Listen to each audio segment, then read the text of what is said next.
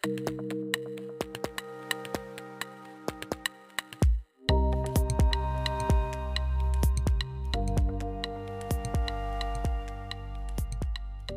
a todos, bienvenidos a la quinta edición de mi podcast, el podcast de José Josemas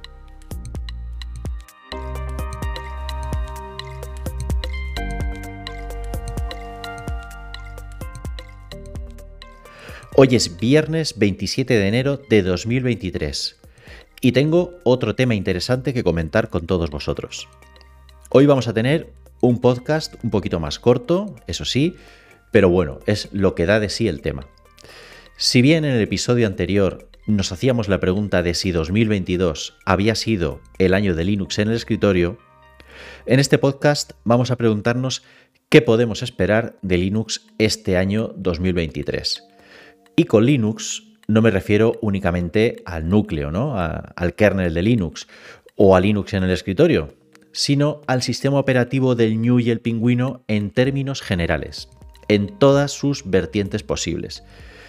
Empezamos por lo fácil, que es Linux en el escritorio. Estamos rozando ya el 3% de cuota de mercado en equipos de escritorio. Y yo pienso que este 2023 podría ser el año en que se alcance o incluso se supere ya esta cifra.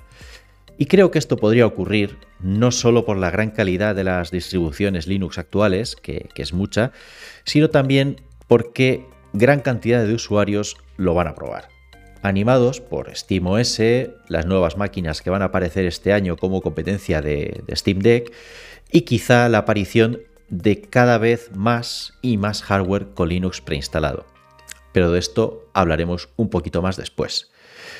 Este año también tenemos previsto el asentamiento de SteamOS para el escritorio.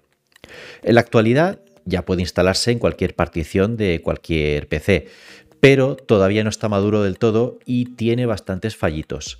Para 2023, para este año, yo creo que mejorará y pienso que muchos lo van a instalar en sus PCs o que incluso veremos máquinas chinas dedicadas con SteamOS preinstalado.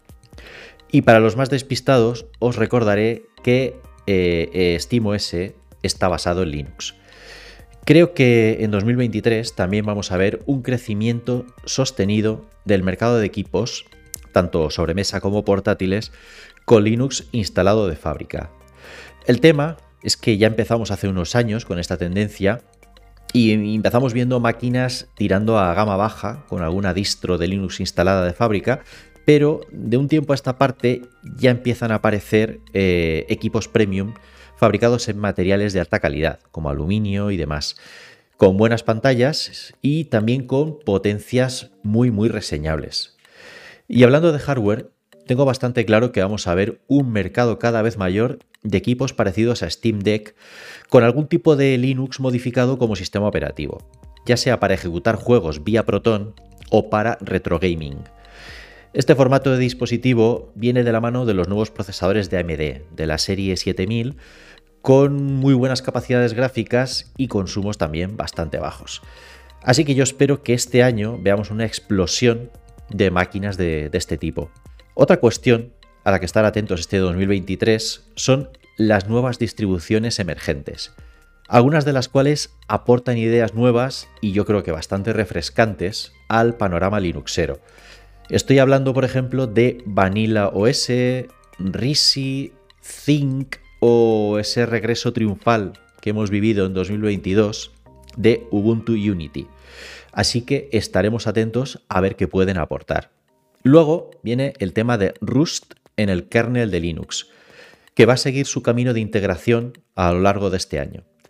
Las ventajas de este lenguaje en cuanto a rendimiento, seguridad y sencillez a la hora de programar son muchas y es una excelente noticia para 2023 y para Linux. Y bueno, para finalizar, tenemos que hablar de los grandes escritorios de Linux, Genome y KDE Plasma. ¿Qué espero yo de ellos este año? Pues sinceramente, no demasiado. Por lo menos no veo en el horizonte grandes revoluciones. Ya sabemos más o menos lo que traerá Genome 44 y la próxima versión de Plasma y no son grandes mejoras, son mejoras mínimas. Tampoco es que haya nada en la hoja de ruta de ambos entornos que nos haga pensar en novedades de gran calado, así que será un año más con, con mejoras, con pequeñas actualizaciones, pero nada revolucionario, por así decirlo. Y nada, esta sería mi previsión Linuxera para 2023. ¿Estáis de acuerdo conmigo? ¿Se me ha olvidado algo o esperáis algo distinto? Como siempre, podéis contestarme por los medios habituales que os dejo en las notas del podcast. Y sin más, despedirme de todos vosotros hasta el próximo episodio. Un fuerte abrazo.